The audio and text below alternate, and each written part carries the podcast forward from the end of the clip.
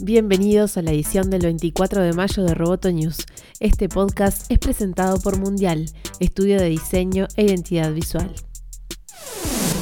El físico finlandés Tuomo Suntola ganó el Nobel de Tecnología, el ganador del premio Milenio que se concede cada dos años a innovaciones que han aportado un beneficio a la humanidad, desarrolló un método clave para la fabricación de teléfonos inteligentes y computadoras de alta eficiencia. Suntola recibió el prestigioso reconocimiento y un premio de un millón de euros durante una ceremonia celebrada en Helsinki. El jurado internacional destacó que el método ALD desarrollado por el físico es un ejemplo de tecnología que está oculta a los usuarios, pero es vital para el desarrollo. También se destacó que ha hecho más democrática la propiedad de la tecnología de la información, contribuyendo así a un acceso más amplio a la información y la comunicación. Según el jurado, la tecnología ALD desarrollada por Suntola hizo posible que los dispositivos electrónicos sean cada vez más pequeños y baratos de producir, pero al mismo tiempo más potentes.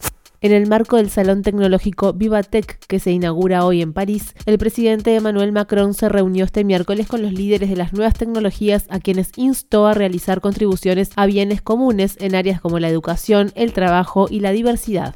Uber y Deliveroo anunciaron mejoras sociales para sus empleados, mientras que otros gigantes prometieron inversiones millonarias para mejorar la formación digital. Espero de ustedes compromisos que sean directos, abiertos y ambiciosos, lanzó Macron a sus invitados a la cumbre Tech for Good, tecnologías por el bien. Es muy importante que analicemos qué podemos hacer para mejorar las condiciones sociales y afrontar todos juntos temas colectivos como las desigualdades o el cambio climático, agregó ante los directivos de Uber, Microsoft, Google, SAP, IBM o Facebook. Mark Zuckerberg fue el centro de interés del encuentro luego de su paso el martes por el Parlamento Europeo en Bruselas, donde volvió a pedir perdón por el escándalo de filtración de datos de 87 millones de usuarios de Facebook. Uber anunció que canceló el desarrollo de automóviles sin conductor en Arizona y despidió a 300 trabajadores dos meses después del accidente mortal en el que estuvo involucrado uno de sus prototipos. La firma también aclaró que la decisión es solo para Arizona y que retomará las pruebas más limitadas en Pittsburgh, Pensilvania y California